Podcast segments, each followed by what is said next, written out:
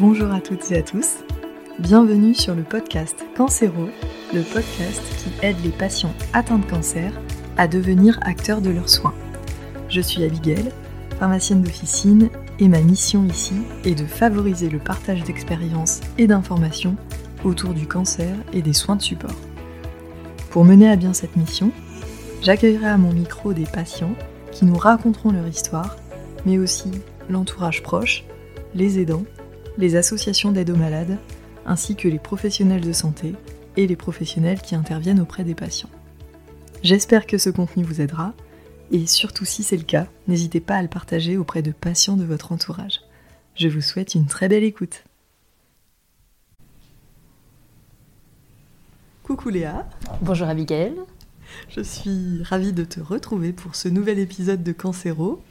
Aujourd'hui, j'avais très envie qu'on parle mucite. Mhm. Un sujet très important, effectivement. Complètement. Euh, en fait, ce, sujet m'est venu un jour euh, quand un de mes patients au comptoir m'a avoué, alors qu'on le prenait euh, très bien en charge, on le connaissait très bien, on discutait très souvent avec lui, il m'a avoué n'avoir jamais utilisé ses bains de bouche pour prévenir la mucite parce qu'en fait c'était marqué injectable dessus. Et là, c'est vrai que ça m'a fait tilt et je me suis dit, mais il faut vraiment faire un épisode de podcast informatif, expliquer ce qu'est la mucite, pourquoi c'est un, effet secondaire des chimios, euh, et surtout comment on le prévient et pourquoi c'est si important de le prévenir. Donc on va faire cet épisode à deux. On est toutes les deux pharmaciennes, moi en officine et toi à l'hôpital. Et du coup, je pense que nos regards euh, croisés seront très complémentaires sur le sujet. Complètement. C'est vraiment une thématique chez nous qui est aussi très importante et où on a beaucoup de questions sur les bains de bouche. Donc je pense que effectivement ce sujet est vraiment important.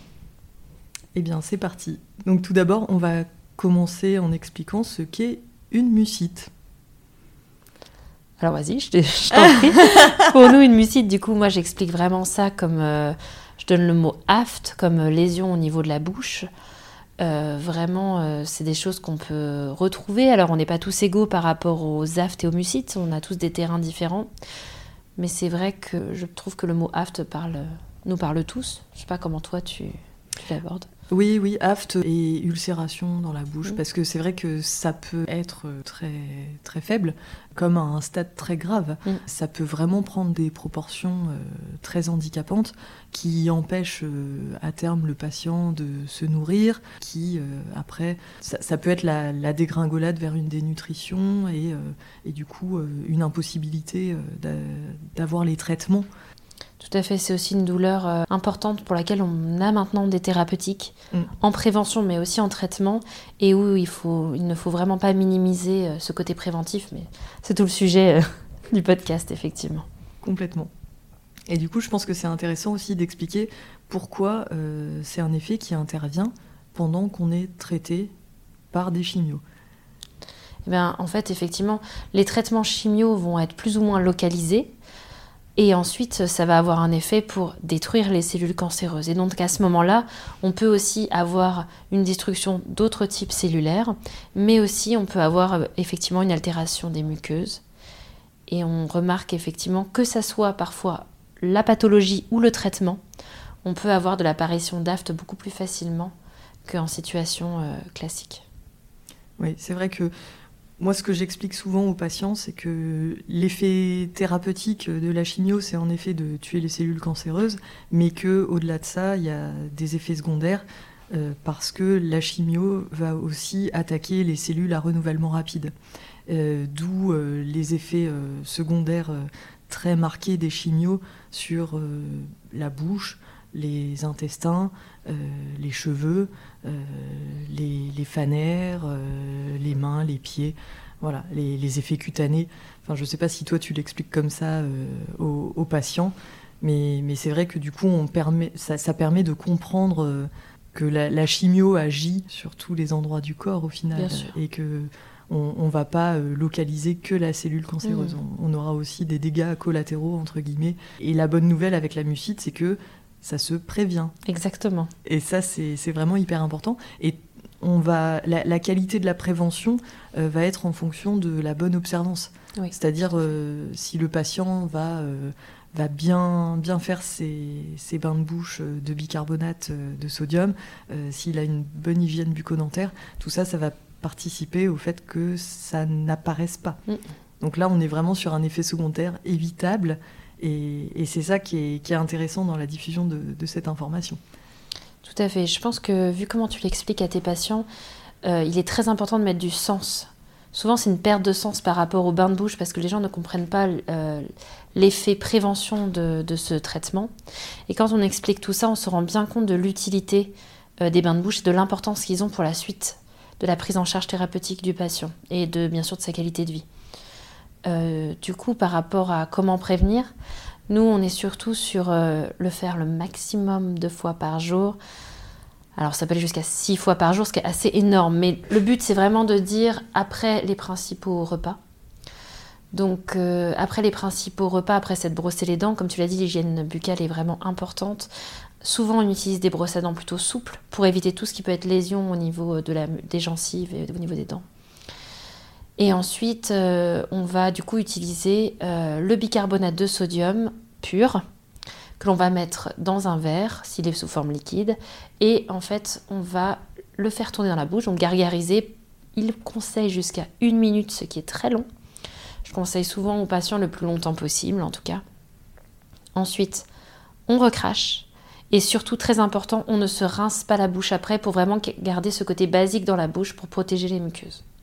Oui, parce que faut, faut, prévenir aussi les patients, ça a un goût salé. Exactement. Et, du coup, on n'a pas forcément euh, l'habitude d'avoir ce goût-là en bouche, ça paraît un petit peu bizarre. Du coup, on a envie de faire passer le goût euh, en mangeant, en buvant quelque chose après. Et c'est là qu'on perd en efficacité sur le bain de bouche. Justement, il faut le garder en bouche et ne surtout pas le rincer après pour euh, prévenir au mieux les mucites. Oui, exactement, c'est ça. Jusqu'à même, on, propose une demi-heure, ne ni manger ni boire pendant une demi-heure après le bain de bouche. L'idée, c'est que j'ai aussi des questions, alors peut-être que tu vas me les poser après, mais ça me vient tout de suite, de gens qui me disent, mais oui, mais moi j'ai déjà des bains de bouche à la maison, j'en fais déjà, euh, que j'achète en pharmacie ou en supermarché, euh, qui sont trop agressifs au niveau des traitements.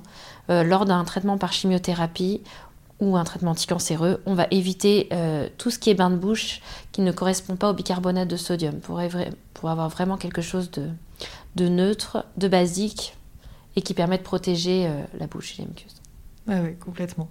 Et euh, je pense que c'est important de le repréciser, mais du coup, comme je le disais en introduction, le bicarbonate de sodium, il existe sous deux formes en France, et la forme qui est remboursée, c'est une forme injectable. Alors, c'est pas grave du tout de la faire euh, en bain de bouche. Euh, ce qui est injectable peut être euh, buvable. Mais, voilà, je pense que c'est des choses qui sont à préciser. Et après, quand on est en voyage, si on trouve que c'est un format qui n'est pas très pratique, une poudre de bicarbonate de sodium avec un petit peu d'eau, ça fait exactement le même résultat. Et c'est vrai qu'en vacances, par exemple, ou en déplacement, ça peut être bien plus pratique que des bouteilles en verre à balader. Et, donc pour les, proportions, euh, c'est une demi-cuillère à café dans un verre d'eau pour euh, recréer euh, la bonne dilution de, bicarbonate de sodium. Tout à fait, parce qu'en plus, tu as raison, ces flacons qui sont remboursés de bicarbonate de sodium, ils sont injectables et donc ils ont un opercule métallique qui est assez difficile à retirer et qui peut amener à se couper. Et aussi, ces bouteilles, une fois ouvertes, il faut les conserver au réfrigérateur pendant 5 jours à peu près. On dit jusqu'à 5 à 7 jours au réfrigérateur. Ce qui fait que effectivement, quand on est en déplacement, quand on mange à l'extérieur, etc., la forme poudre est quand même beaucoup plus facile. Oui, parce que la forme poudre, elle est tout à fait stable. On n'a pas du tout euh, de problème de stabilité sur, euh, sur la forme poudre. Donc voilà, donc euh, après, libre choix au patient de, choisir ce qui, ce qui lui convient le mieux. Exactement, et surtout, c'est un effet indésirable sur lequel il faut vraiment communiquer, discuter. Euh, bien sûr, déjà la prévention par rapport au bain de bouche, mais si des aftes et des, des mucites commencent à s'installer, il faut vraiment en parler autour de soi, professionnels de santé, parce qu'il y a un, tout un arsenal thérapeutique qui est possible de mettre en place, et plus c'est pris en charge tôt, plus c'est efficace, et on peut euh, effectivement euh, s'en libérer. Oui, ça c'est un point hyper important. en effet, plus on détecte un effet secondaire tôt, et mieux on le contre. C'est vraiment une question de timing. Une fois que c'est installé, c'est beaucoup plus difficile. Et c'est vrai que si on a un doute sur, sur quoi que ce soit en termes de symptômes en tant que patient, il faut en parler à l'équipe qui prend en charge. C'est hyper, hyper important. Exactement. Il y a d'autres conseils qu'on peut donner, mais là, ça va vraiment être euh, par rapport euh, aux gens eux-mêmes. Par exemple, il y a des aliments qui peuvent être pourvoyeurs de d'aft. On n'est pas tous égaux par rapport à ça. Des gens qui auront déjà la sensation d'avoir plus d'aft suite à l'ananas, aux noix, au fromage, etc. Il vaut mieux éviter pour éviter de, créer euh, cet environnement. Et puis aussi, on déconseille tout ce qui va être cure-dent, tout ce qui va, être, euh, qui va pouvoir apporter des lésions au niveau de la, de la bouche. Et euh, je, je, pense qu'il y a, voilà, ça va vraiment être de s'écouter, de savoir comment déjà nous on fonctionne avant et d'éviter ce qui pourrait générer plus d'aft. Mais voilà, de toute façon, tous les professionnels de santé sont toujours disponibles pour en discuter, pour répondre aux questions. Et c'est, comme tu l'as dit, vraiment, la communication est très importante par rapport à ça. en tout cas, moi, je suis très contente qu'on ait pu sensibiliser sur ce thème. Mhm. Et euh, voilà, la, prévention est le maître mot sur cette thématique des, des mucites. Voilà, la prévention, elle est assez simple. Les bains de bouche, six fois par jour. Voilà, c'est important de le dire et de le redire euh, mhm. à tous nos patients. Est-ce que tu vois quelque chose à rajouter? Eh bien écoute, euh, non, ça me paraît très clair. Vraiment en préventif, ne pas attendre que les aftes arrivent pour commencer les bains de bouche, mais ça je mm. pense que vous l'aurez compris. Euh, et, vraiment, n'hésitez pas à poser toutes les questions. Il n'y a aucune question bête, au contraire. On peut toujours aller plus loin dans ce qu'on a besoin de donner comme information. Donc euh, voilà. Merci Abigail pour ce sujet. Merci Léa. Petite note de fin d'épisode pour vous rappeler que vous pouvez télécharger le cadeau gratuit que j'ai créé pour vous. Il s'agit d'une feuille très pratique pour les patients et qui permet la prise de notes entre deux passages dans le service hospitalier. Le but de cette ressource est de faciliter la communication avec l'équipe de soins et de ne pas oublier les choses à dire en consultation. Vous pourrez y signaler vos symptômes, vos éventuels effets indésirables et noter toutes vos questions à poser aux différents professionnels du service. J'espère que cette ressource vous aidera dans votre prise en charge et vous trouverez le lien pour la télécharger gratuitement en note de l'épisode ainsi que sur la page Instagram.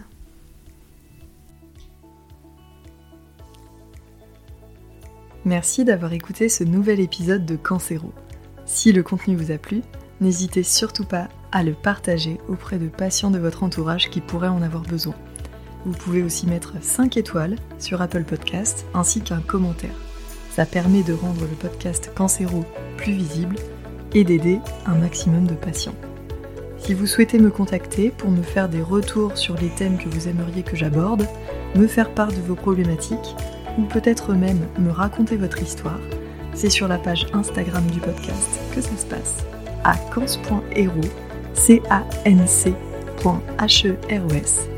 Je vous souhaite une très belle journée, prenez bien soin de vous et à très vite